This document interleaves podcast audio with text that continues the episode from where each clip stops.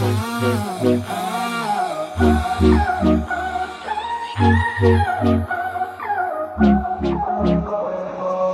I lost to your eyes?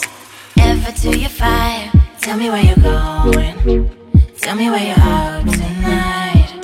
I go all laser lights when you're by my side. Everything I do now. Just tell me if you're out tonight.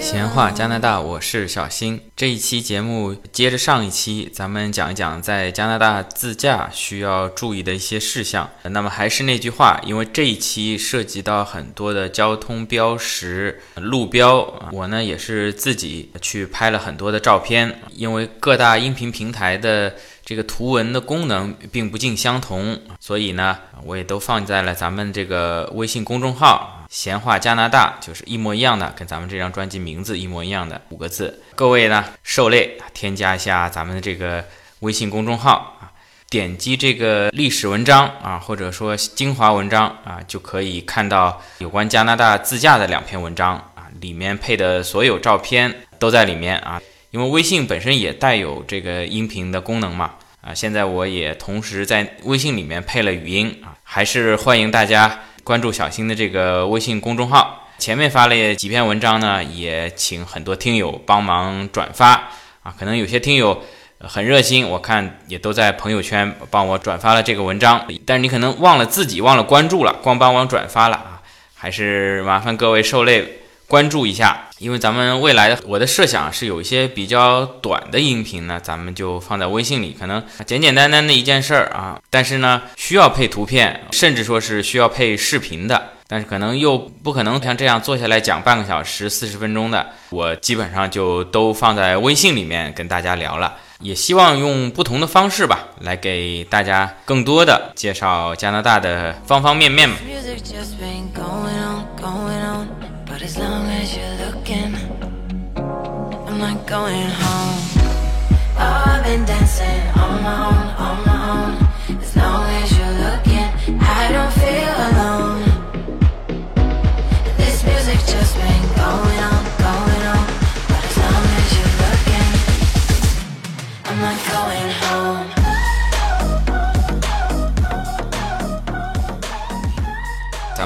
接着讲在加拿大自驾，咱们需要知道的一些知识。接着上一期内容，讲讲咱们在城市里如何停车啊。上一期呢，这个相对来说比较重要啊，是一些最基本的交通规则，关乎您的行车生命安全。如果您没有听的话呢，您可以在我这个公众号翻一翻历史信息啊，查一查啊。那这一期呢，咱们主要是帮您省钱，找一些免费的停车位啊，省点停车费是小了，您万一停了不该停的地方，吃了罚单，或者您租个车，车被拖走了，这损失就大了啊。无论从经济上、时间上，那么咱们首先讲一个概念啊，在加拿大这里啊。一个呢是叫停车，一个是呢叫泊车啊。咱们汉语里呢是停泊啊，是一个词儿，这是一个意思。你说在红灯停也是个停，你在停车场这停也是个停。但是呢，在英语或者法语的这个语言环境下呢，它是有两个词儿的。你比如说红灯停，或者说出租车我停下来接个客人啊，这个呢是叫 stop。你比如说我看见一饭店，我。停下来啊，人出来到饭店里吃碗面啊，甭管您是吃个十分钟也好啊，您点个大餐搞个两个小时也好，您离开了车一段时间啊，这个呢叫 park。我觉得咱们在这边很多如果用中文考交规的，管这个呢，咱们叫泊车啊，停泊的泊泊车。所以说停车场很多标志是个 P 嘛，我觉得准确的翻译呢，那应该叫做泊车场。下面咱们要特别要注意这个停车跟泊车的区别。可以看到我下面放的这个第一张图呢，就是一个 P，然后一个斜杠啊，就是禁止泊车啊，就不能把这车停在这儿，您人离开了去办事情了啊，不行的啊。但是你停个车下个人啊，上个人这是可以的啊。那在接下来呢，在这张图片呢，你你可以看到是一个八边形，然后呢一个红色的圈，一个斜杠。这个呢，就叫做禁止停车的标志啊。咱们八边形，前一期节目讲过，是停牌的标志啊。这个好像在世界上，中国的停牌也是八边形啊，任何一个国家通用的。这八边形代表停车，然后呢，斜杠一个红圈，禁止停车代表您在这个地方呢，哪怕是停一停啊，您看到地上有两百块钱，您停下来马上捡起来走，不行的啊，这是不能停车的啊。这种标志有很多啊，图片上这张呢，它下面写了一个 ahead to bus。大家可以看到不远处啊有一个公交车站啊，这是避免影响公交车的停靠，所以在这一个路段呢，您呢是不能停车的，哪怕停一停啊都是不行的啊。当然了，这个也不是绝对的，这种停车是指您主动的停是不行的啊。有个朋友说要在这儿坐公交车下车，您把它放下来啊，不行的。但是你说真的，如果前面啊，您看有个红绿灯遭遇了红灯，或者呢整个产生堵车了啊，您不能说啊这里禁止停车，我干脆我撞上去吧，这不行的啊，主动的停车不行的，当然被动还是可以停的。那么加拿大呢人比较少，而且路比较宽，所以说您只要不是特别特市中心的地方呢，大多数路段呢都是可以免费停车的啊，只是您停的时候呢，您要特别注意这边路上的一些标示牌儿啊。这个蒙特利尔的标识牌啊，又是特别的复杂。但是您只要看懂了，您任何一个路段啊，哪怕精确到五米、三米的位置，都明确了规定了这里可不可以停车，应该说是可不可以泊车啊。停跟泊后面我可能有的时候就说错了，但是大家理解这个意思啊。规定了您可不可以泊车啊？什么车可以泊？可以泊多久？接下来咱们看下面这张图啊，就是。也是在我家附近这条路上的一个转角啊，大概小小的不到十米的位置，就竖了三块停车的牌子。那么我们先不讲离我们画面最近的这张牌子，先放大看看后面两块啊。呃，第一块呢是写了一个禁止泊车的标志啊，P，然后红圈一斜杠，然后呢有一个箭头向左，在它的左边呢不远处呢有一个牌子呢也是禁止泊车啊，然后有一个箭头向右啊，这两个。牌子加在一起是什么意思呢？也就是说，从前面一块牌子向左到后面一块牌子向右这一个区块，是任何时候都禁止泊车的。可能这张图上表现的不清楚啊，我是从那边走过，这刚好是一个转角的地方，可能这个地方你停车会影响其他转弯车辆的视线，所以规定了这个区段一年三百六十五天，任何时段都不能在这儿泊车的。大家再注意看一下这块牌子固定在一个什么上面？一个上面打满了孔的铁杆子上面。在加拿大这个人行道上面，好多这样的铁杆啊，它就是为了详细的规定哪一段可以停，哪一段不可以停啊。有的时候一段马路上面停车的牌子啊，有几块是把它绑在这个路灯杆上面或者电线杆上面啊。有一些地方啊，刚好规定了可以停，不可以停，但是旁边又没有路灯，干脆索性就竖这么一块牌子啊，上面打了好多孔。我们后面会讲到，它有的时候一根杆子上。面会插三四个牌子，代表不同的有关停车的规定。为什么这么详细的规定？这个可以看出啊，在加拿大跟中国不同啊，任何一条马路上，它都有可能有几个位置是可以免费停的，有几个位置是不能停的。那么具体什么时候能停，哪里可以停，一定要精确到每一个车位啊。我相信啊，这可能也是在之前的这个司法实践过程当中啊，很多刁民啊，跟律师啊，跟警察打了很多官司。那最终呢，人家索性啊，精确到每一个位置都给你规定好了，到时候真的被罚款了，心服口服。除了刚才讲的这两块牌子，一左一右啊，不能泊车以外呢，那我们再重新看看最前面这块牌子。那在这块牌子上呢，也是。在加拿大啊，咱们只要不是市中心，平常居住区最常见的就是这种禁止泊车的牌子。从上到下呢，它分为三块区域啊，最上面禁止泊车啊，这个跟之前一样，很容易理解。最下面呢，是一个向左的箭头跟一个向右的箭头的一个组合啊，代表这块牌子无论是左边还是右边都是禁止泊车的。但是，但是这块牌子中间还包含了一个时间的信息，也就是说。这并不是三百六十五天、二十四小时都禁止泊车的，只是有一段时间。那它上面写了什么呢？从下到上，首先一是一个具体的日期，从四月一号到十二月一号。再上面呢是星期二，再上面呢是下午一点半到两点半。也就是说，每年的四月一号到十二月一号之间，每个星期的星期二下午一点半到两点半之间是禁止泊车的。综合这三块牌子啊，除了在转角的这个地方不能停以外，整个这条路，您如果是十二月二号到第二年的三月三十一号，您都可以随便停；即便是在四月一号到十二月一号，不是星期二，随便停；即便是星期二，您只要不是下午一点半到两点半之间，也是可以免费停车的。那么为什么刚好规定了每个星期二的这一个小时不能停呢？啊，这主要是为了方便当地的环卫工人啊，每周二下午利用这一个小时开着扫地车来扫马路。说实在的，咱们中国的环卫工人非常的辛苦啊，都应该非常感谢咱们中国环卫工人为城市清洁做的贡献啊。每天是天不亮啊，一清早就过来清扫马路、清理这个垃圾。加拿大这边都大爷似的啊，不可能每天来给你扫，每周开着扫地车象征性的扫一下就行了。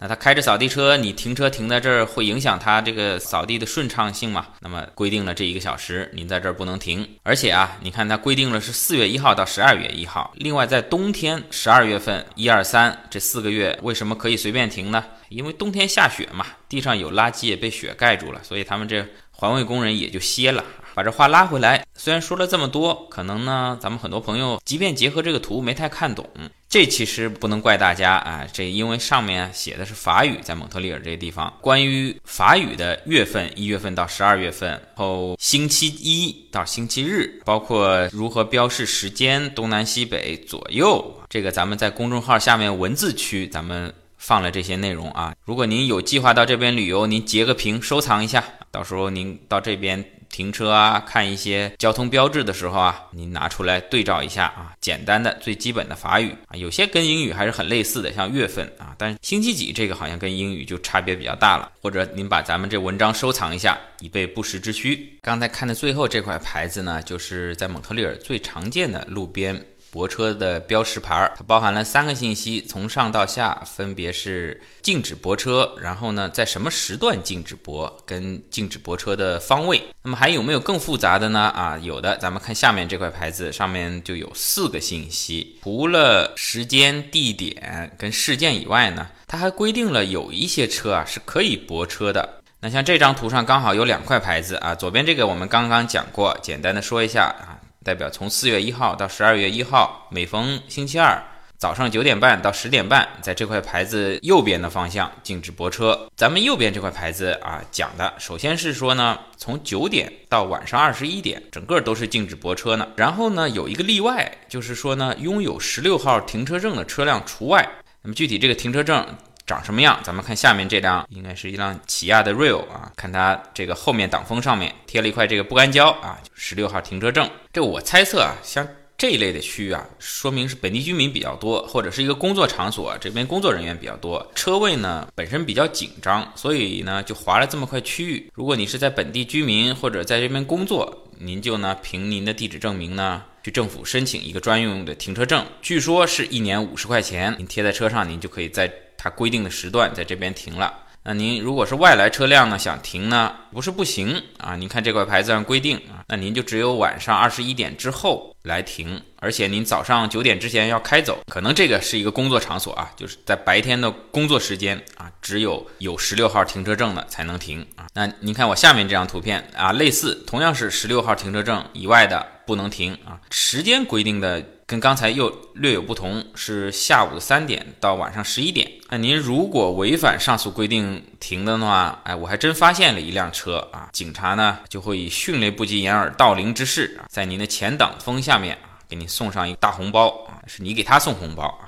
这一个罚单啊，长长的一条啊。呃，这边有个好处，我感觉它是帮你压在这个雨刮器下面，而不像国内，我之前说起来也没少吃罚单。它是直接开好罚单以后，它本身是一个不干胶一样贴在你的玻璃上面。好一点的警察会少贴一点，那差一点的整个一贴，到时候往下撕的时候都很难撕啊。这边呢，通常就是给您压在这个雨刮器下面，您到时候不要以为是什么广告直接丢了，这个是罚单啊啊！但是您吃了罚单以后呢，特别是一些租车的朋友啊。去哪儿去缴这罚款？对这边不熟悉，最简单的方法，您可以直接去银行缴罚款，任何一个银行。如果是租的车呢，好像租车公司也可以给你代缴，但是要收一些手续费。所以您收到这个罚单呢，我建议您还是自己去银行缴一下。好了，刚才这个就是基本上这些可以免费停车位。咱们看下面这个图，咱们做个综合训练，复习一下。你看，你这一个杆子上面竖了四个牌子啊。首先，这个大的黄色的原来没讲过，黄色的代表警示，看上面画了两个行人走路，这应该是提示驾驶员注意行人。另外，这块牌子有三个关于停车或者说泊车的指示牌，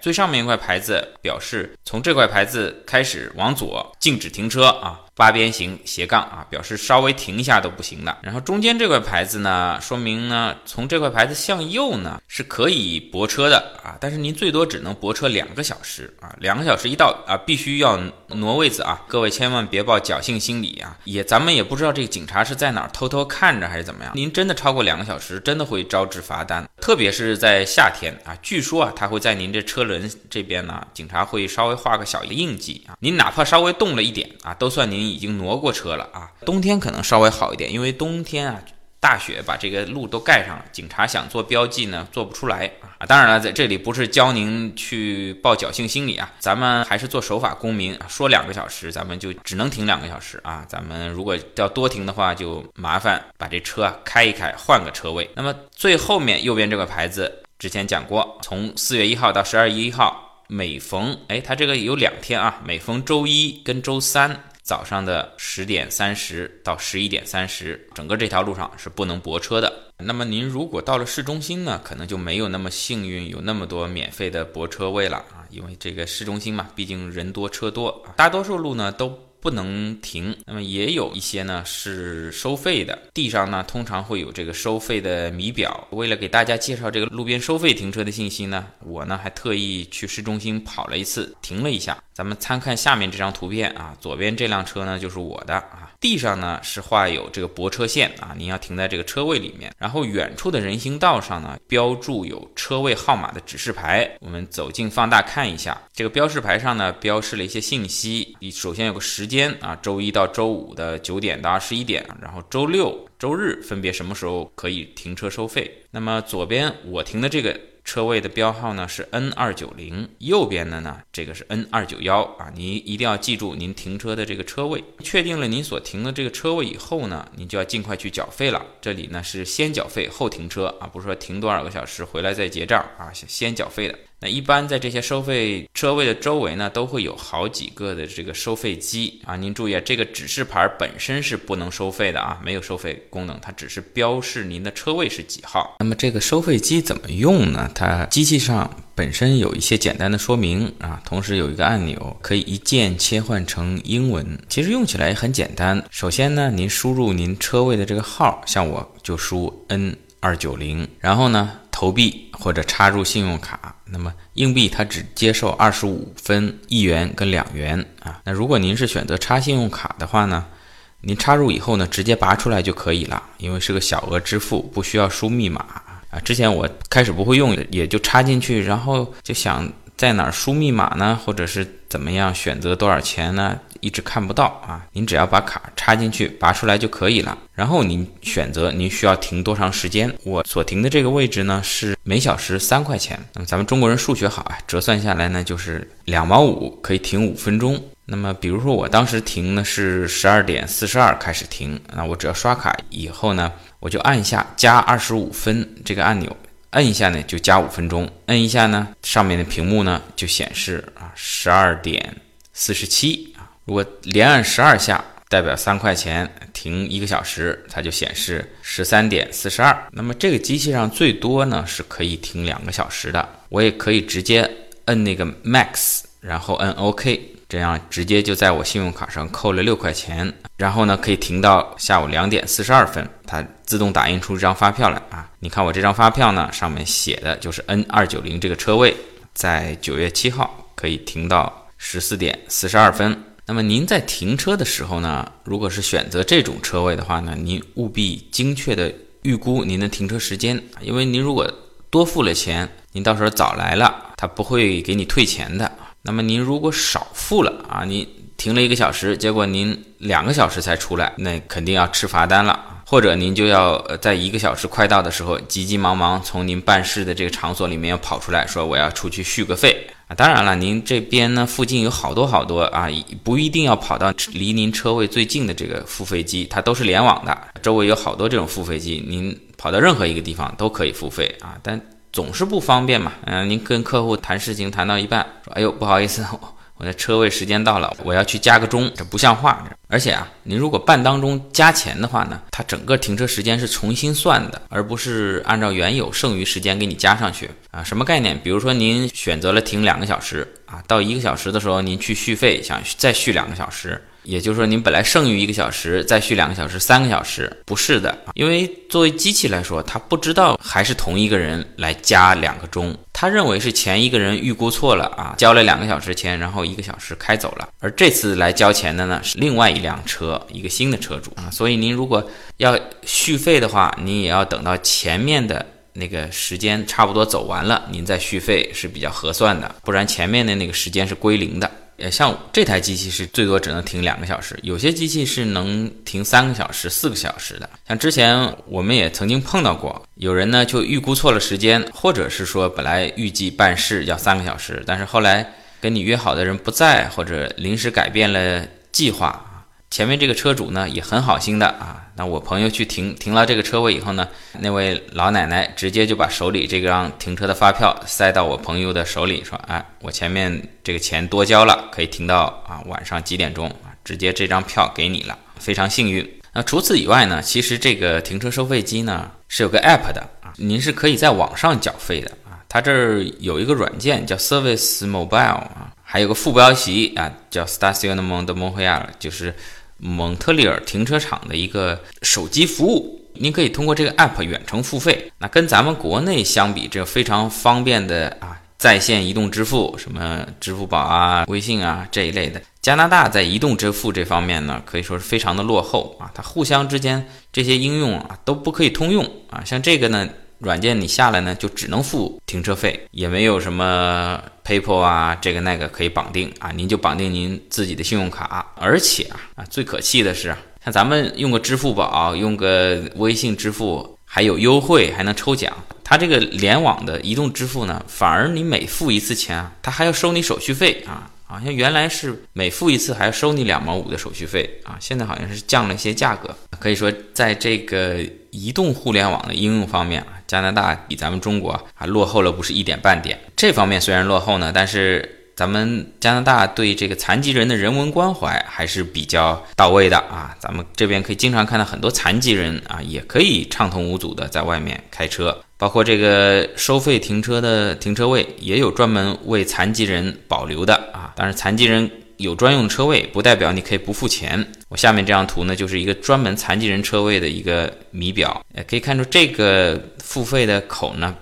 整个操作的地方呢，都是位置比较低矮，也方便残疾人可能从车上下来呢，就是坐轮椅，它位置比较低嘛，啊，直接使用这个付费机。除了在路边收费停车以外呢，你还可以选择去停车场啊，找有 P 标志的就是了，有室内的也有室外的啊。那有些呢是有人收费的，跟这点跟国内一样啊。那更多的呢是没有人管理的。其实国内现在也是啊啊，我上次回上海也很先进啊，甚至这个数字识别技术，您进去它有个摄像头一扫，就把你的这个车牌号就扫进去了，出来收费的时候全自动化啊。那它这里一般是您进去啊先。取卡，绿色按钮一摁啊，我下面都配有这个闸机的图片啊，然后您就领到一张这个停车卡，停车卡您随身带着啊，等到您走的时候呢，不是在出口的地方交费，而是先到一个自动缴费机那边啊，也是自动缴费机啊，去缴费啊，您把卡插进去啊，它提示您要交多少费啊，停了多长时间。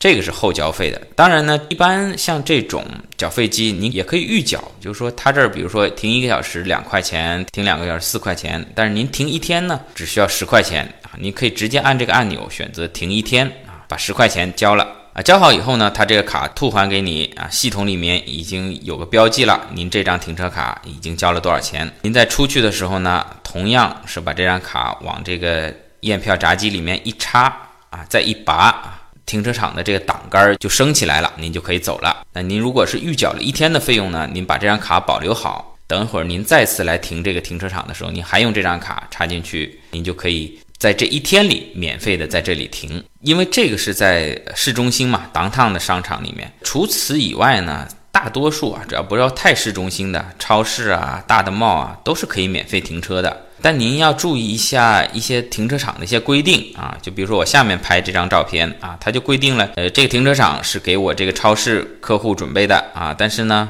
泊车不能超过两个小时。有一些这个超市的停车场呢，没有那么精确啊，您多停一会儿问题不大。但是也有一些，就是相对更接近市中心一些的，就比较精确。有一次我在这个 Tim Hortons 啊，就是加拿大的这个本地星巴克啊，在那边喝咖啡，我就亲眼看到他那边是只能停一个小时，一个拖车公司来了就要把车拖走啊，而且车主还在咖啡馆里，都已经看见了啊。想起当年看葛优的那个没完没了的一个桥段，赶紧冲出去啊！人在呢，人在呢。但是没办法，拖车公司说啊，系统联网，老板交代下来的活儿啊，你这个车我必须拖走，任凭车主怎么央求啊，怎么投诉啊，也没有用。您超过一个小时了，我把你拖走。但是一般说来啊，您看这停车场啊，如果郊区的啊，车位众多，几百个车位啊。而且空空荡荡啊，停的车并不是太多，那您稍微多停一会儿也没有人在意。但是您如果是这个咖啡馆，总共外面啊八个车位，您停在那儿时间长了，影响后面人家做生意了，估计里面的老板呢就要打电话叫拖车了。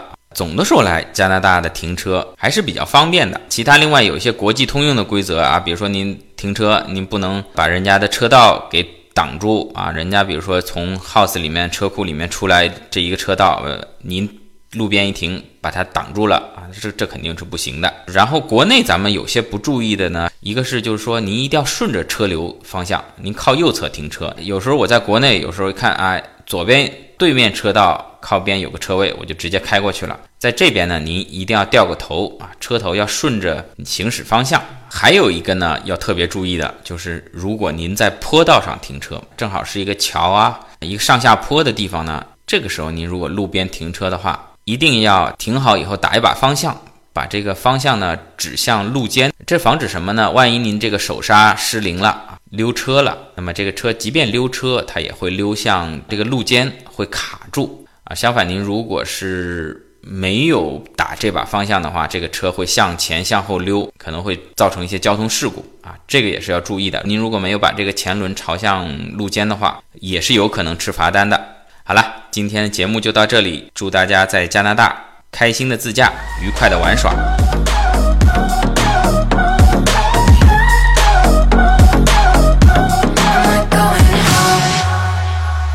再次拜托大家帮忙，帮咱们这个小小的节目呢推广一下啊，帮小新这个微信公众号呢，咱们关注一下，谢谢大家。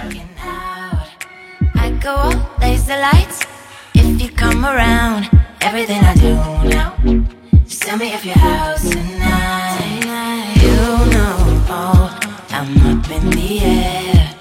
lonely firefly